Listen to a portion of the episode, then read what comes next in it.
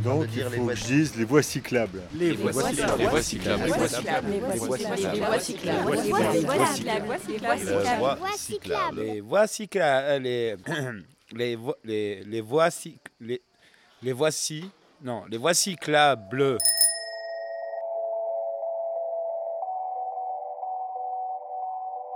Voix cyclable est un podcast de Lucie Chauchat et Virgile Verdi. Nous sommes partis en juin 2022 à vélo, à la rencontre de celles et ceux qui portent des projets agricoles et culturels en milieu rural.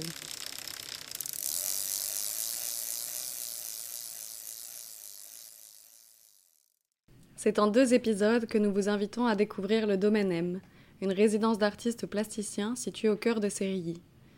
Le premier épisode est consacré à Michel Ségara, fondateur du Domaine M, et le second à Octave Courtin, un artiste en résidence.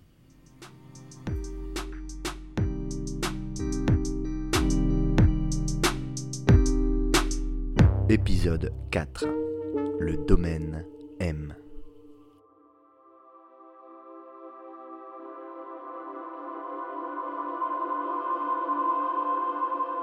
Nous sommes arrivés chez Michel au tout début de notre voyage. Rien n'était décidé, figé, ni les conditions de notre séjour, ni le temps qu'on passerait chez lui.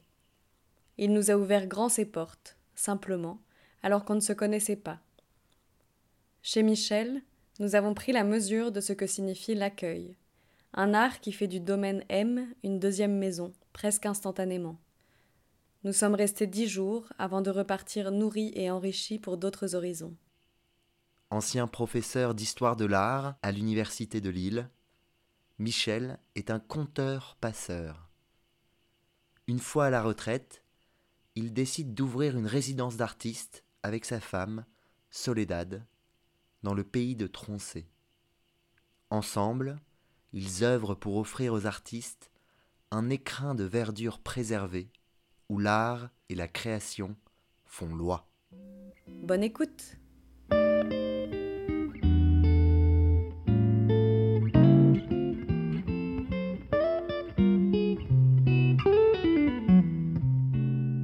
Je m'appelle Michel Ségara.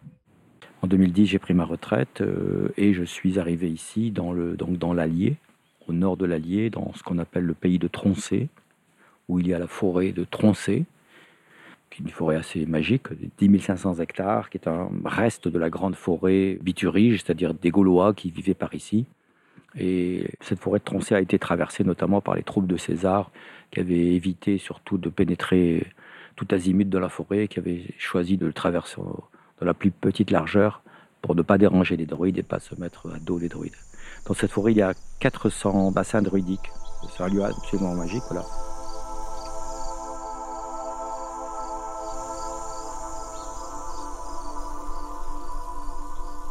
J'ai fait un parcours un peu atypique. J'ai fait une école d'art en passant d'abord le bac parce que mon père considérait que à l'école d'art il y avait des beatniks. Pour lui, ça semblait être un gros problème. Donc j'ai fait, un bac philo, comme ça existait qu'à l'époque. Et ensuite, je suis entré à l'école d'art avec un léger décalage évidemment d'âge. Je m'intéressais beaucoup à la littérature à cette époque-là. Et à l'école d'art, on considérait que j'étais un littéraire, que je n'étais pas du tout fait pour là. Et mes copains me disaient, mais va, euh, fais une fac de lettres, tu seras plus heureux qu'ici, tu n'es pas vraiment un artiste. Et donc après, je suis entré en lettres modernes à, à Lille 3. Et j'ai fait donc une, une fac de lettres modernes où, on me disait, mais tu, es un artiste, tu devrais exposer tes papiers collés. Je faisais des, beaucoup de papiers collés, des dessins, des- de la peinture. Tu devrais exposer, Michel, en... toi, tu n'es pas fait pour, les, pour la littérature, en fait. euh. Donc, j'ai eu un sentiment, ce sentiment-là, d'être un peu toujours en décalage. Quoi. Et puis, dès la deuxième année, j'ai rencontré quelqu'un qui est devenu un ami qui était en philo. Donc, j'ai fait un double cursus lettres philo jusqu'à la maîtrise. Et après, j'ai commencé donc tardivement des, des études d'histoire de l'art en France et en Italie. Et après être passé par le secondaire, je suis arrivé à l'université de Lille 3. Et j'étais au département des arts plastiques. L'avantage, c'était d'enseigner l'histoire de l'art à des artistes plasticiens, donc euh, forcément de minorer ou de réguler la dimension historique et de mettre l'accent sur la dimension plastique des œuvres, sur les configurations visuelles, etc. Ce qui a été pour moi, comment dire, une nécessité qui m'a beaucoup aidé à, à travailler le regard, à accentuer en quelque sorte ma, perception des choses de l'art. Voilà. Donc j'étais très heureux à l'université. À vrai dire, j'ai beaucoup appris des étudiants que je rencontrais, j'aimais beaucoup le, dialogue. Quand je travaillais à la fac, moi j'habitais pas très loin de Lille, mais je n'habitais pas à Lille. J'habitais dans une campagne proche, dans un village qui s'appelle Templeuve, Templouvum le Temple, et qui était en fait euh, sur la voie de Bouvines, de là où il y a eu la bataille de Bouvines. C'est un lieu historique. Moi, ça me, plaît beaucoup d'habiter dans des lieux comme ça. C'était longtemps une zone de marée et on y aurait brûlé, dit le récit ou la légende, la dernière sorcière en France. Donc c'est là que j'avais choisi d'habiter. Donc j'étais déjà en dehors de la ville. Mais je prenais la route euh, pour aller jusqu'à Tourcoing, puisque le département des arts plastiques, euh, qui avait d'abord été à Fives, à Lille, s'était installé à Tourcoing dans une construction neuve et à côté il y avait une, ancienne friche industrielle qui était une usine de bière qui avait été reconfigurée et qui accueillait l'école d'art. Quand je prenais l'autoroute, j'ai senti au fil des années, surtout à partir de l'année 2000, il y a une montée de la pollution mais inimaginable. On le voit, les politiques ne, parviennent pas à solutionner le devenir des, de, devenir des villes, notamment à Paris. Quoi n'y a pas de verdure, ils sont bétonnés tout, ils sont tout bétonnés, donc dès qu'il fait très chaud, c'est c'est plus possible. La chaleur est capturée, elle est relâchée dans la, dans la ville, donc. Euh.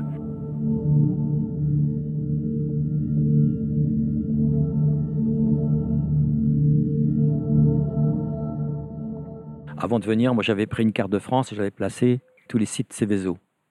Ensuite, j'avais pris sur un deuxième calque la même carte de France et j'avais placé toutes les centrales nucléaires. J'avais superposé les deux cartes.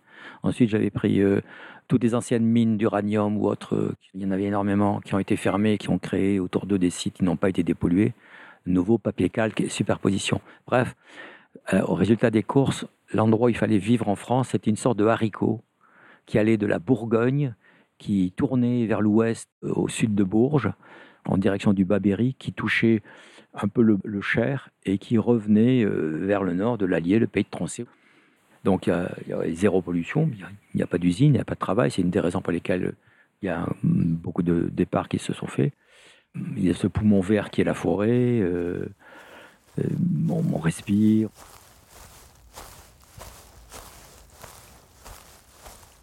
Et puis je rencontre Soledad et puis elle me dit voilà, le pays de Troncé, on y va. Donc c'est le pays de l'enfance de mon épouse. Elle se baladait avec sa grand-mère dans, dans, la forêt. Elle est bon, euh, les champignons. Enfin, il y avait toute la mythologie euh, du coin. Et Soledad est une fiscaliste comptable spécialisée dans le droit et l'économie des artistes.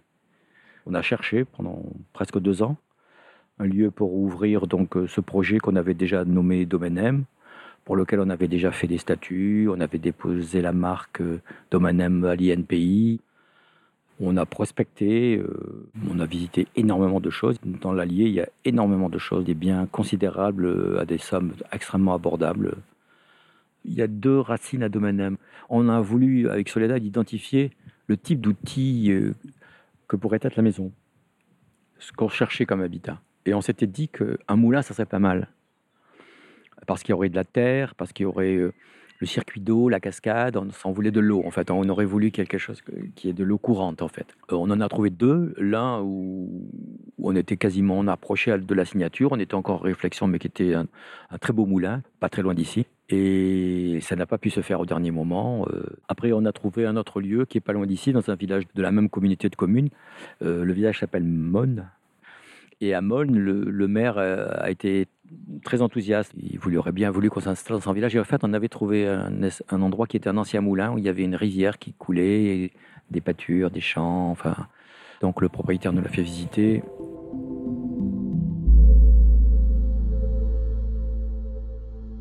Le lieu s'appelait le Moulin Ma.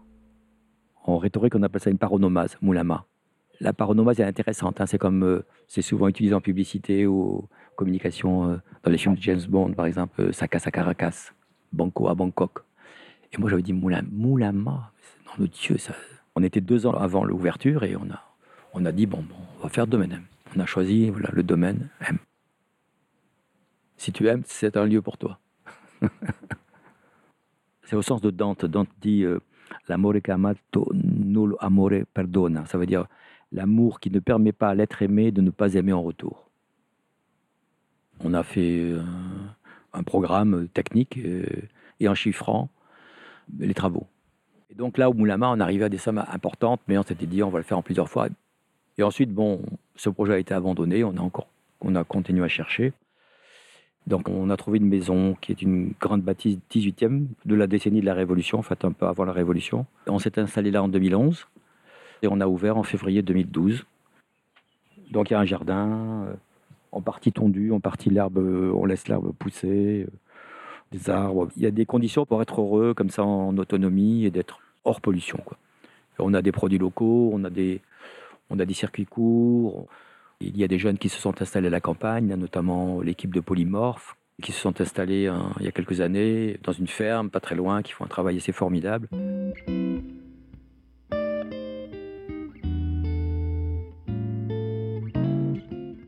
La maison est assez grande, chaque artiste a une chambre une salle de bain. Il y a un grand atelier polyvalent, euh, celui qu'occupe actuellement Octave Courtin, qui peut servir à beaucoup de choses. ça a été un atelier peinture avec euh, Marion Bataillard. Ça a été un lieu de bricolage, d'assemblage avec Alexis Judy. Et puis on a euh, à l'intérieur de la maison, au deuxième étage, une grande pièce qui a été aménagée où on peut également faire un deuxième atelier. Et il y a au premier étage également tout un espace qu'on a ouvert en 2019 qui s'appelle le boudoir contemporain, euh, c'est un espace qui a été conçu en quelque sorte par euh, une artiste qui s'appelle Audrey Martin, une artiste qu'on a exposée ici, et qui nous a dit, au niveau des bibliothèques et de la documentation, il faut conforter les très jeunes artistes, ceux qui ne sont pas connus, ceux qui sont émergents vraiment, ceux qui n'ont pas eu de catalogue encore, ceux qui ont juste quelques flyers, mais dont le travail est déjà très fort, très important. Donc Audrey Martin et puis Sarah Deslandes, elles se sont chargées de créer ce lieu, donc le boudoir contemporain, art, image, document, lecture. Elles ont fait un courrier euh, qu'elles ont envoyé euh, à des bibliothèques, aux médiathèques, d'écoles d'art, de centres d'art, de musées, euh, en demandant des doublons des collections. Et on a rencontré l'adhésion immédiate de documentalistes. Et puis donc, des caisses nous sont arrivées là pendant plusieurs mois. La, la bibliothèque qui avait été installée vide, elle s'est remplie très rapidement. Alors c'est un lieu où il y a une grande salle avec un plan de lecture, d'études et, ou, de, ou de dessin d'ailleurs. Un petit lit très monastique avec une lampe. La, pièce est blanche, elle est très dépouillée. Et dans une autre pièce plus petite, il y a cette fameuse bibliothèque d'art contemporain. Et après, une réserve pour classer les archives. Et il y a d'autres bibliothèques dans le domaine M. Au rez-de-chaussée, il y a une bibliothèque d'histoire de l'art euh, qui est surtout, disons, l'art ancien qui s'arrête à la modernité. Et dans les étages, les, artistes peuvent choisir euh, la chambre côté rue qui a sur deux murs euh, une bibliothèque d'histoire et de euh, livres de religion, de théologie euh, et philosophie. Voilà. Et de l'autre côté, c'est une chambre où deux murs sont occupés par une bibliothèque de littérature et poésie. Il y a des bibliothèques qui sont à disposition des artistes. Ça implique rien. Les artistes peuvent utiliser les livres. Certains deviennent ou continuent à être des lecteurs qu'ils étaient. D'autres, ils prêtent pas attention, mais nous, on n'est pas, pas là pour développer un savoir quelconque euh, qui leur serait délivré comme ça, puisque, comme on dit souvent, euh, il faut rendre aux artistes la création artistique, la charge de la preuve. La preuve, c'est la, création artistique. L'artiste n'a pas à dire en plus quelque chose sur cette création. Elle parle. Donc, on ne va pas non plus enseigner, prétendre enseigner à des artistes qui sont en résidence ce qu'ils doivent faire au bon.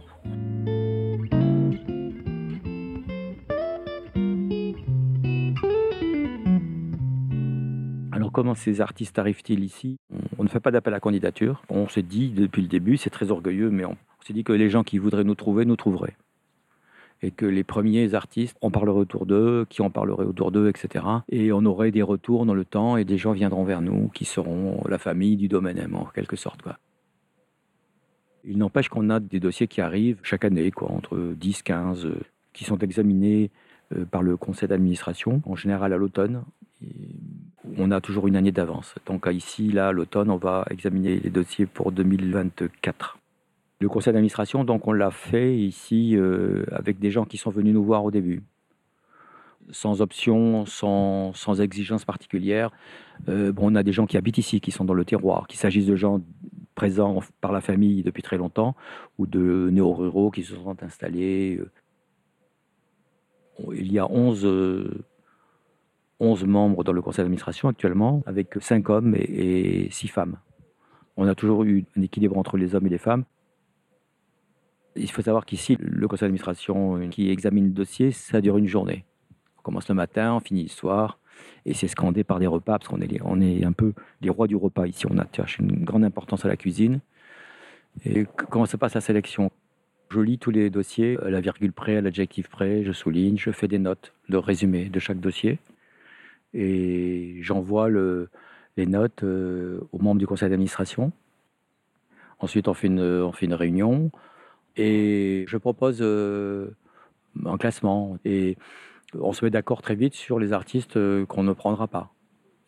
Pour des tas de raisons d'ailleurs, parce que la, pratique est pas, ne, paraît pas encore performée, ne paraît pas suffisante, suffisamment novatrice ou suffisamment aboutie. Ou bon. Aussi, c'est est-ce que c'est pas trop près d'un tel ou d'une telle qu'on a déjà invité? C'est ça le principe d'une résidence. Hein. Veut ne pas faire une ligne et on l'a fait. On est tout le temps obligé de lutter contre pour ne pas se répéter. D'un coup, on dit ben non, on n'a jamais vu ça, on n'a jamais fait ça. Et on ne sait pas. Et puis bon, euh, ben Octave Courtin, est-ce qu'il va faire une performance? On m'a demandé. Est-ce que son, travail, ça va être la performance? Je dis, il pourrait faire ça. Il, peut faire de la musique aussi. Il peut, faire des actions, je sais pas, on verra. Et voilà, c'est un peu un pari. Quoi. On sélectionne aussi sur. Euh, enfin, disons, on invite plutôt. On a vu quelque chose dans une biennale, dans une expo. Parfois, ça peut être une image dans un déroulé visuel sur Internet. Pam, on tombe sur un truc. Moi, je l'envoie au bureau de l'assaut. J'ai dit, regardez ça, qu'est-ce que vous en pensez? On dialogue, tac, tac, tac. Et on fouille, on épluche des machins et tout ça. Enfin, on fait un travail de fourmi. Hein, fait vraiment. Euh, c'est un mélange de réflexion et un mélange de, de coup de cœur. Quoi.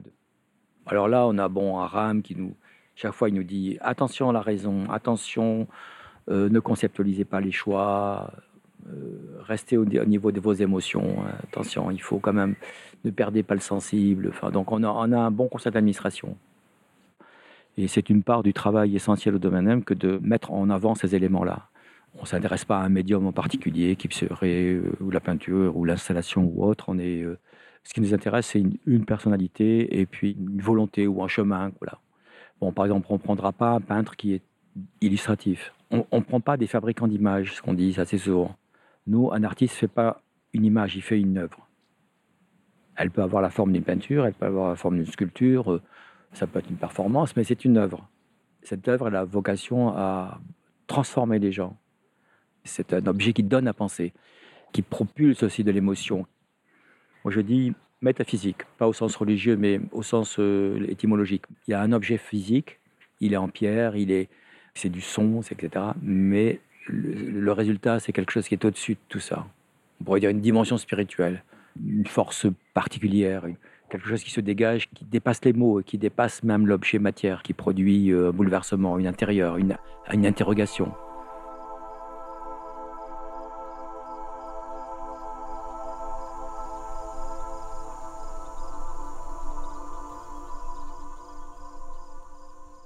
Actuellement, euh, on fait deux résidences par an, une au printemps, une à l'été.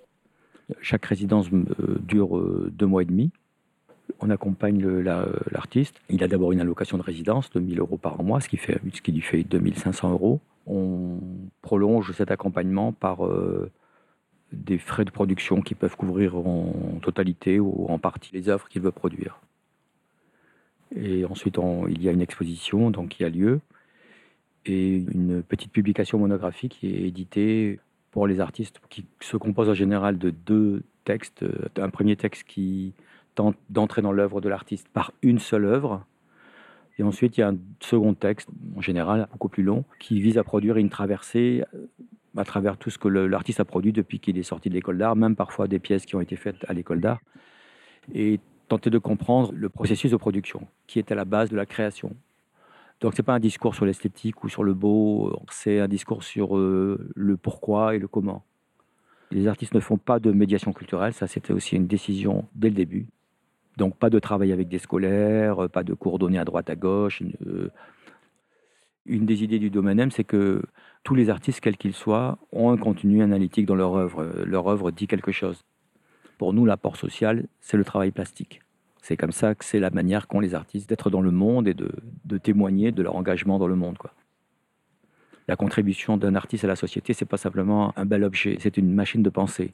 C'est un objet qui dit quelque chose sur le monde et qui vise de cette manière-là, par la perception que peut en faire le regardeur, transformer le monde.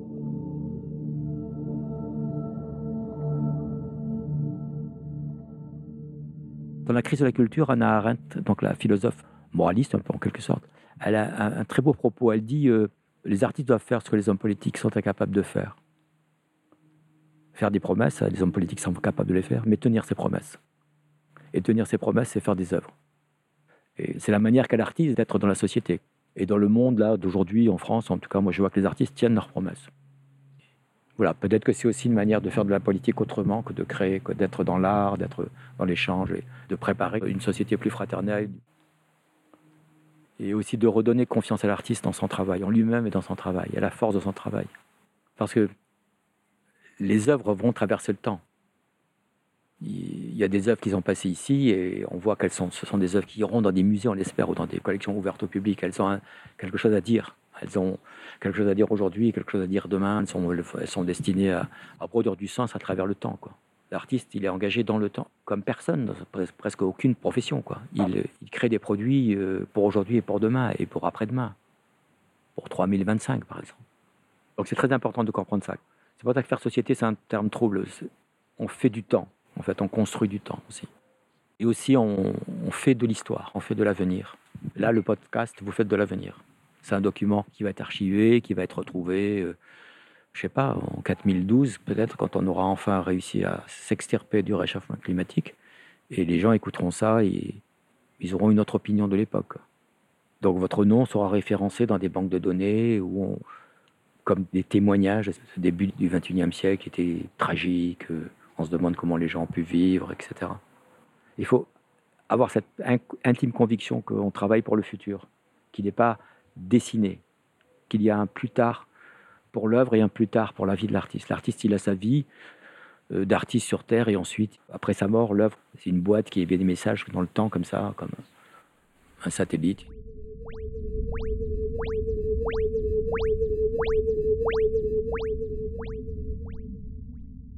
Alors la question économique, la première année on a fonctionné sans subvention.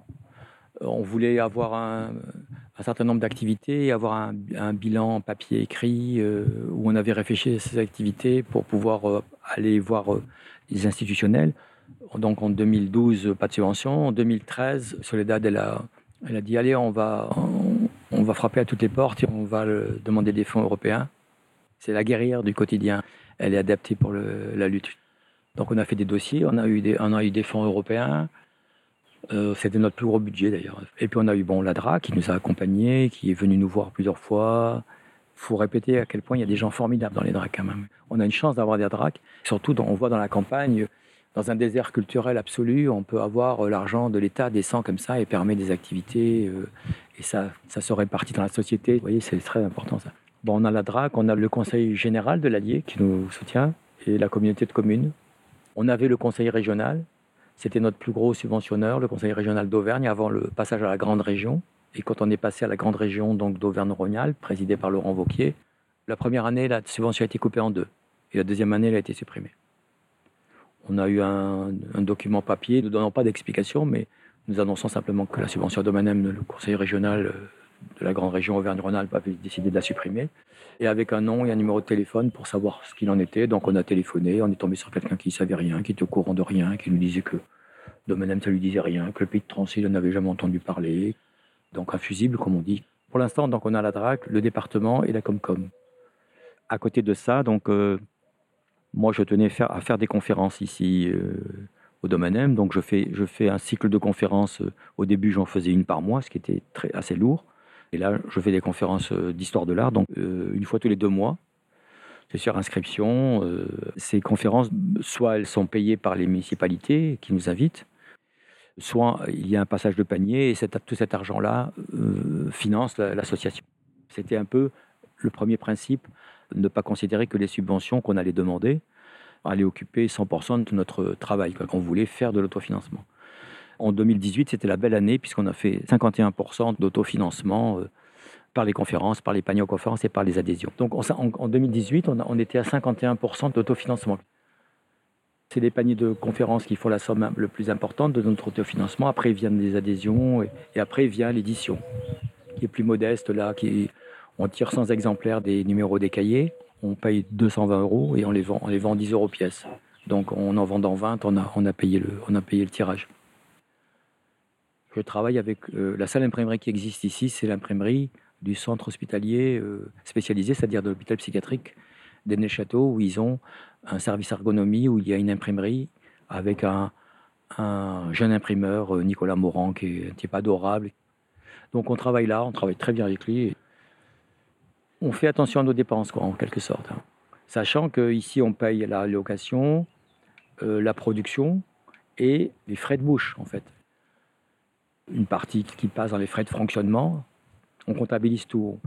Une fois qu'on a clôturé la résidence, on, calcule toutes les factures euh, d'alimentation et on, on voit à combien nous est revenu le repas. Voilà, on essaie d'avoir une norme, de ne pas passer à des sommes phénoménales. Et puis, euh, certaines sommes, par exemple, le repas du vernissage, c'est une autre ligne budgétaire. Les frais de représentation, en quelque sorte, extérieur. Soledad, elle a construit au départ euh, une gestion comptable des factures de tout et l'a classé tout de suite. Et donc moi, chaque semaine, je vais sur le Crédit Agricole là, pour voir un peu où en sont les comptes de l'association et je vérifie un petit peu, savoir où on en est, etc.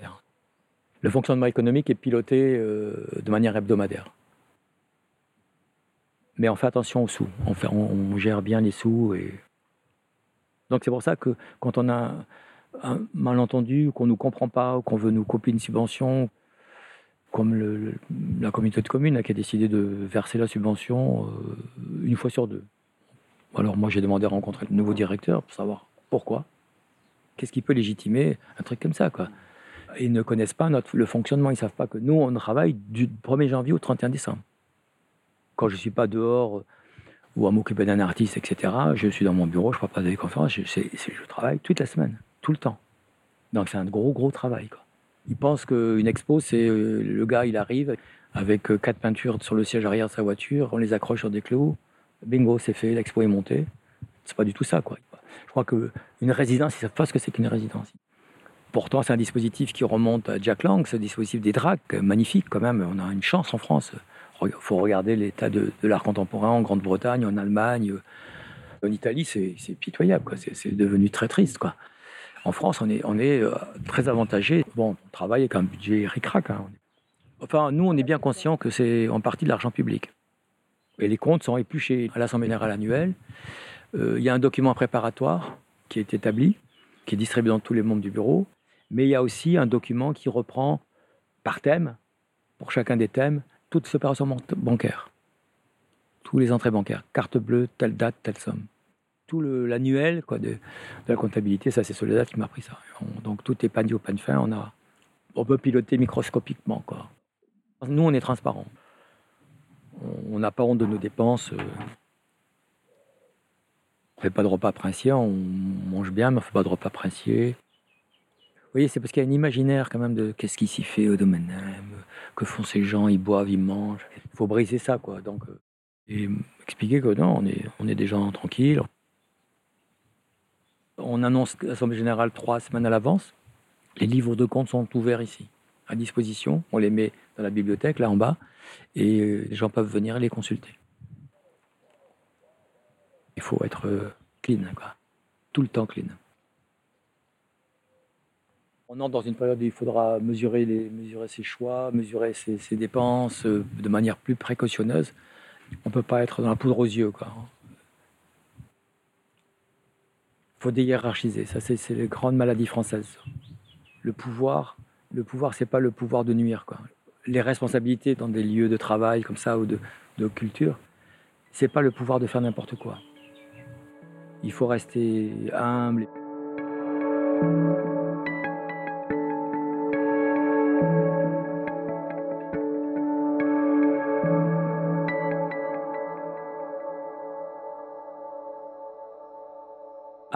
A deux expositions par an, puisqu'on fait deux, résidences par an.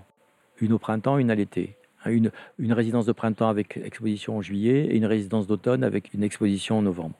Et après, on invite un, voire deux, voire trois, comme on l'a fait, artistes, pour des expositions personnelles. des expositions hors résidence.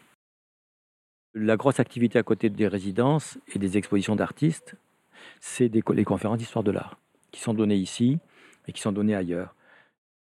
En décembre euh, de l'année 2021, de l'année dernière, c'était les années Covid, tout ça, j'ai calculé combien de conférences j'avais donné depuis que j'étais ici. J'avais donné 336 conférences. J'étais assez estomaqué par la quantité. Bon, maintenant, bon, je me suis un petit peu calmé, puis oh, bon, j'en fais tout le temps, mais bon, là, vous allez sur l'agenda de Domaine vous, vous avez une trentaine de rendez-vous par an. Et les conférences, ça fait, si on ramène toutes les conférences sur l'année, ça doit faire à peu près, il y a un peu plus d'une conférence par mois, dans des lieux différents, sur des thèmes différents, qu'on me donne ou que je propose. Ici, il y a eu des cycles de conférences. Quand je suis arrivé, j'ai repris un cycle de, cours que je faisais aux, premières années à la fac. Donc, euh, en tout, ça faisait 35 séances. Donc, j'ai fait ces 35 conférences. Le premier cycle ici, c'était ça. Histoire de l'art de point, une traversée du Moyen Âge à nos jours. Et donc, euh, il y a des œuvres, elles sont présentées euh, dans un contexte. Chaque participant a une liste des œuvres imprimées. Puis à l'écran apparaissent le titre, apparaissent des citations assez souvent que je commente. Et à chaque fois, je dis voilà, on va aborder cette question là. Et ensuite, je décris les œuvres. Et décrire, c'est déjà un travail. Ça veut dire que on peut nommer ce qu'on voit. Donc on peut faire passer le regard, on peut aller de l'action de voir, qui est une action naturelle, à l'action de regarder, qui est une action intentionnelle. Et donc de l'image, l'image devient œuvre et l'œuvre parle, elle diffuse du sens. Et moi, je déchiffre ce sens. là, je dis, voyez, voilà, vous on peut faire cette lecture. En fait, il y a ça. Donc cette première lecture, on va la laisser de côté. C'est une fausse piste. Il y a une deuxième lecture. Et voilà, je montre comment le sens peut être feuilleté aussi et comment on peut l'articuler, comment naviguer dans des réseaux de sens et comment extraire ce sens, saisir la beauté de l'œuvre comme une beauté créatrice de pensée. Voilà, c'est ça le travail. Bon, par exemple, il y a un Bruegel qui s'appelle Le paysage avec patineur et, et trappe à oiseaux. On est au XVIe siècle. On a un lac gelé, euh, donc ça a été peint dans un village qui existe toujours d'ailleurs à la sortie de Bruxelles. On a des patineurs qui sont là, qui patinent. Au fond, il y a une brume, il y a un lointain. Enfin, vraiment, très beau. Il y a de la neige partout. Et au premier plan, à droite, sur une petite colline, il y a une porte, une porte en bois qui a été montée sur deux bâtonnets et à une corde. Et la corde, si on suit la corde dans la neige, on voit qu'elle va euh, vers une grange où se tiennent deux lascars et sous la, sous la porte, il y a du grain. Et donc des oiseaux vont, vont là pour manger le, grain et on suppose qu'en tirant la corde, la planche tombe et c'est un, un, piège à oiseaux. Donc c'est le titre, paysage avec patineur et, piège à oiseaux. On croit qu'on a, on a vu cette juxtaposition. En fait, le tableau n'est pas compris parce qu'il y a quelque chose qu'on ne voit pas qui est tout en bas du cadre, qui est vraiment euh, hard edge, comme diraient les Américains, à couper, là. Un cercle noir qui est un trou dans la glace. Et les patineurs patinent, là, ils sont comme ça, et ils passent. Et ils ne voient pas qu'il y a aussi un piège dans la glace, que eux aussi sont des oiseaux sur la glace. Et c'est vraiment un tableau qui parle de la précaution, du risque, des vices, de la vertu, de la, rigueur de l'hiver, de l'imprévenance de certaines personnes, des dangers dont il faut se méfier quand même, même si on est en période de bonheur. Enfin, il y a une grande complexité morale qui circule comme ça dans cette espèce de pseudo-paysage. Voilà. C'est ça le travail aussi dans les conférences, de montrer comment ce qui est raconté, en quelque sorte, le récit qui est, qui est raconté ou, le, ou la pensée qui est détenue euh, par l'œuvre. Alors, je ne lis rien. Toutes les conférences sont des impros. Et donc, j'ai fait ça, mes 35 conférences d'abord. Ça a duré deux ans. Ça m'a permis de, d'avoir un public qui revenait, qui était très fidèle, qui revenait aux expos. Et comme une mise à niveau de tout, tout le monde avait un langage commun. Différence entre sens et signification. Le sens, c'est euh, ce que l'œuvre dit à son époque, ce que l'on sait qu'elle disait pour les gens du contexte historique. La signification, c'est ce que dit l'œuvre un siècle plus tard, deux siècles plus tard. C'est comme un message qui, à travers le temps, va se diffracter, etc. Donc on me disait, mais est-ce que c'est vous qui dites ça ou c'est ce que l'artiste? Je dis non, l'artiste, ce qu'il dit, c'est le sens, le sens de l'époque que je vous ai restitué. Et moi, c'est l'interprétation. Je suis donc dans un commentaire décalé. Et il y a eu d'autres commentaires dans le temps avant moi, voilà, et moi j'en propose un, où je m'appuie sur un commentaire, euh, et il y en aura dans le temps. Parce que le propre de l'œuvre, c'est qu'elle émet des messages et elle continue à émettre des messages. C'est sa force. les œuvres et les grandes œuvres parlent à toutes les époques, quelle que soit la situation historique. Par exemple, j'avais fait une conférence sur Monet, le dernier impressionniste, hein, le regard absolu. J'avais appelé euh, à Hérisson, avais dit, mais regardez, regardez ce paysage-là, qu'est-ce qu'il y a de drôle? Et il y a quelqu'un dans, la salle qui m'a dit, bah, ce qu'il y a de drôle, c'est que des champs de coquelicots en marche avec des coquelicots à mi-taille, on n'en trouve plus. J'ai dit, la nature que nous peignait Monet n'existe plus. On voit le, drame, il est là. Tout le drame est là. C'est un effet du souvenir aussi, c'est un monde merveilleux. On ne marche pas sur un chemin dans les peintures de Monet ou de Renoir impressionnistes. On marche dans la nature. On ne marche pas sur une pelouse, on marche dans l'herbe. Oui, c'est autre chose. Il suffit de le dire. Les gens ne le voient pas, mais quand ils l'ont vu, ils ne voient que ça. Ils voient à quel point ce sont des messages d'alerte pour nous. Ça, ça veut dire euh, le monde des impressionnistes, vous l'aimez parce que ce monde-là a disparu. Nous l'avons tous tué. Et surtout les, bétonneurs, les industriels et compagnie. Quoi. Bon.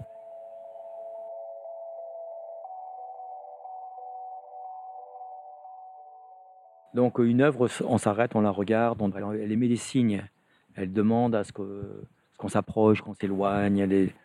Et donc euh, voilà, elle est en donation. Et Alain Bonfant, qui est un philosophe qui, a longtemps enseigné à l'école d'art Beaux-Arts de Paris, il disait Encore faut-il que le regardeur accepte cette donation. En France, il y a le grand, grand public, les masses populaires, comme disait Georges Marchais avant, n'ont pas été formés à l'art et je ne parle même pas de l'art contemporain, hein, donc euh, n'ont pas été formés à l'art. l'éducation du regard n'est pas suffisamment prise en compte, euh, voire pas du tout prise en compte dans la formation scolaire. Elle l'est peut-être euh, dans les petites écoles, à la maternelle, etc. Elle l'est pas du tout au collège. Après, elle réapparaît un peu au lycée, peut-être quand il y a de, des épreuves artistiques, mais elle, elle est trop ancrée dans une discipline. Et par contre, vous prenez un manuel de littérature, un manuel de sciences de lycée, et vous avez des œuvres. Mais elles ne sont pas là à titre d'œuvre. Elles sont là à titre de documents historiques, ce qui est un contresens total. Napoléon à cheval, euh, traversant le, les montagnes peint par David, c'est pas pas du tout un document historique. Il n'était pas à cheval, il était sur un âne. Et enfin, vous voyez, c'est, une fiction, c'est une œuvre de commande de l'empereur à son peintre courtisan. Donc c'est un contresens total.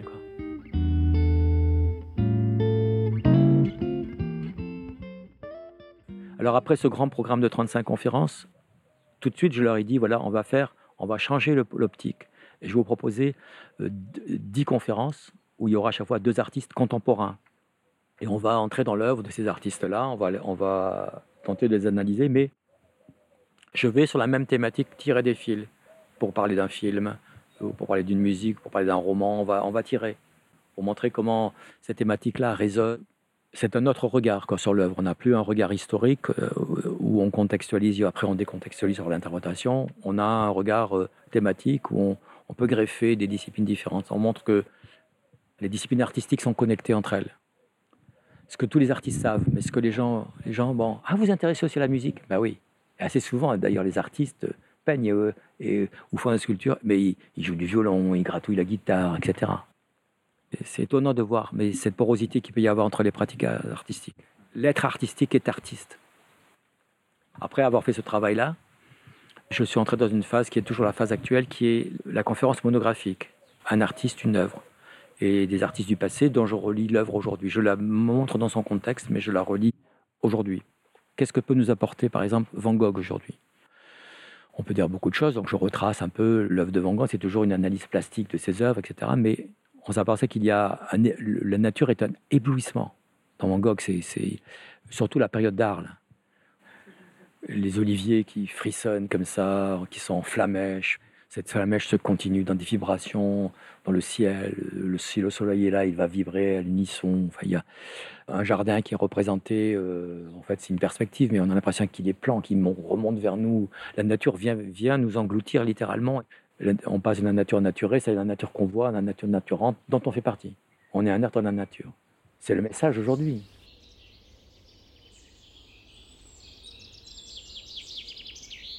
C'est pas votre, votre cerveau qui va se raccorder à l'œuvre de Van Gogh. C'est pas que vous ayez fait euh, bac plus 10 euh, ou un certificat d'études.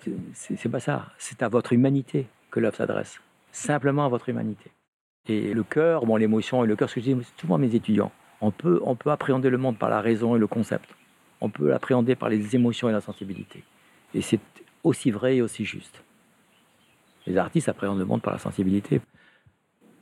Voyez, c'est restaurer des trucs. Euh, euh, la raison, euh, les philosophes allemands adorent notamment plus ça la raison instrumentale. L'Occident a construit la raison instrumentale comme étant soi-disant notre royaume.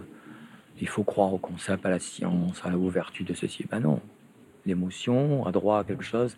Cette vision-là, ça, ça crée des élèves qu'on va orienter en pâtisserie. On dire, bah, toi, t'es pas bon pour les études parce que t'es pas nimbé par la raison raisonnante, tu vas pas accéder au concept. C'est absurde, quoi. C'est refuser de voir qu'on est des êtres euh, de raison, mais de passion. Ça a été détruit depuis l'école, euh, depuis la fin du 19e et au cours du 20e siècle, ça a été détruit, ça. Cette idée-là que, que tous les hommes peuvent se connecter, tous les humains peuvent se connecter entre eux, quelle que soit la langue, parce qu'on a, on est toujours ému, tout le monde est ému par, par un coucher de lune, tout le monde est ému par la mer. On a une identité, on est, des êtres vivants, quoi. Et, l'œuvre d'art dit ça. Vous êtes vivant, vous êtes dans un monde vivant. Faites attention au monde, protégez votre, euh, vos, sentiments, etc. Et, moi, j'essaie d'extraire ça et de montrer que ça, c'est que c'est ça qui est qui. De comprendre ça, ça tranquillise beaucoup les gens les gens sont très heureux.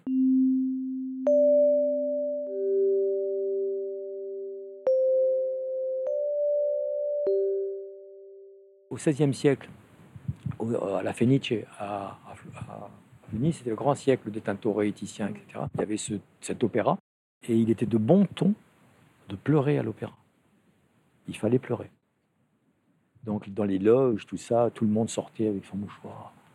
Et plus vous étiez en larmes, plus vous démontriez que vous étiez un homme convenable, sensible, avec des émotions. Les larmes étaient une manière de témoigner de la réception de l'émotion. Et tout le monde pleurait. Casanova en parle très bien. Il Casanova qui fréquentait le théâtre, il dit tout le monde pleure, les gens s'embrassent, ils sont descendus du théâtre le soir avec des flambeaux, vous voyez, c'est Venise. Quoi. Et puis euh, tout le monde est heureux euh, de pleurer, d'avoir été touché par l'humanité du spectacle. Soyons vénitiens.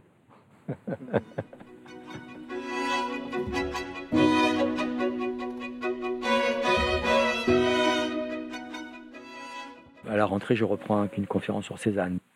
La conférence s'appelle Cézanne sous le soleil exactement. Parce que Cézanne, il est solaire. Il est dans le monde, et le monde qu'il peint, c'est le monde que personne n'a jamais vu. Cézanne, c'est le premier et le dernier homme. Il est seul sur Terre. Quand on dit Cézanne a une touche démotivée, les historiens de l'art disent ça. Il a une touche fragmentée et démotivée. Qu'est-ce que ça veut dire? Mais ça veut dire qu'une touche motivée, c'est que vous voyez là-bas, par exemple, un arbre, ça bouge, donc vous allez mettre un peu de médium, un peu d'huile de lin, un peu d'essence térébenthine et vous faites une touche fluide sur votre peinture.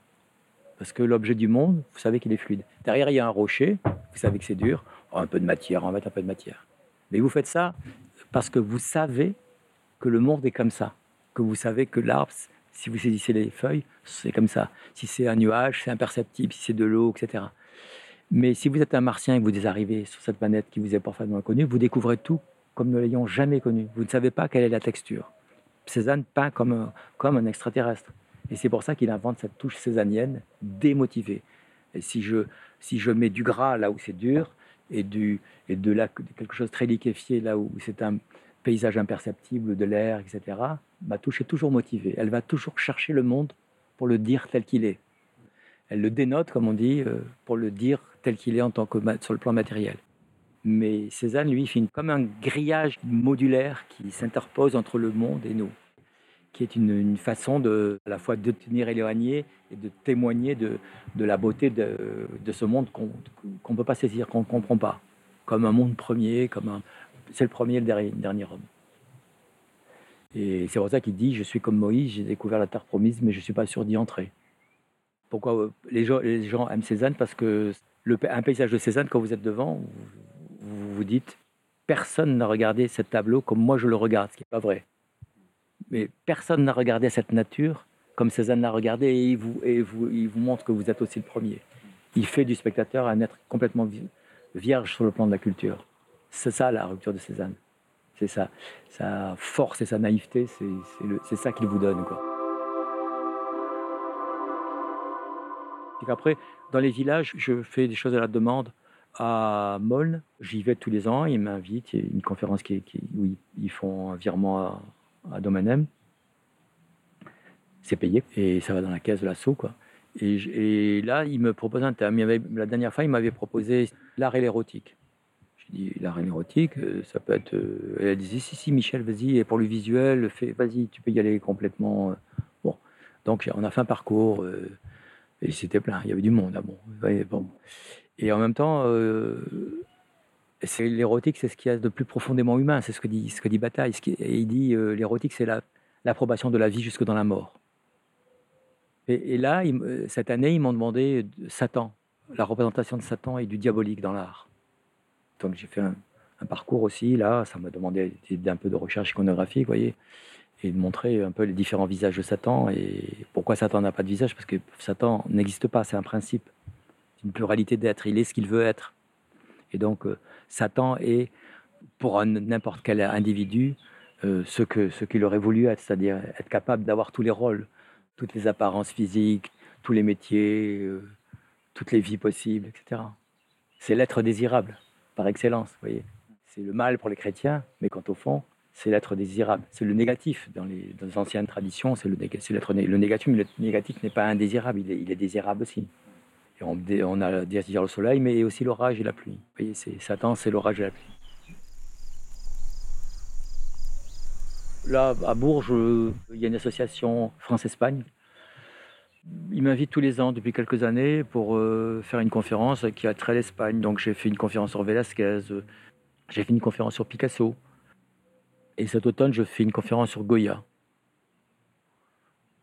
Elle s'appellera euh, Goya ou le vertige du témoin. Parce qu'il assiste au massacre, à la guerre civile, il est à la fin d'un monde, la cassure de la Révolution française. C'est l'homme qui passe d'un monde à un autre. Il sait qu'il est le témoin. Il peint la cour du roi d'Espagne comme des zombies. Quoi. Ils sont morts déjà, l'histoire les a... Et ils ne le savent pas. Ils ont des trucs, ils sont des... Ils sont gris, tout ça. Terrifiant. C'est la, tâche de l'artiste. Goya, c'est un historien, c'est un philosophe du monde, c'est ça, cette part maudite parce qu'elle est oubliée. Cette part maudite de l'artiste, où l'artiste sait qu'il fait ça. Il sait qu'il ne fait pas qu'une image, il sait qu'il ne fait pas qu'une sculpture, il sait qu'il fait une œuvre, quelque chose qui, porte.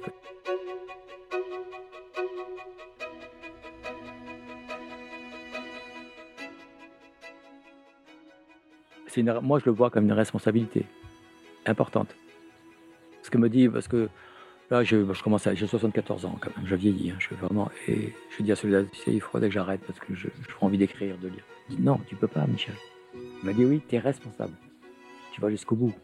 Comme Moïse, tu marches jusqu'au bout.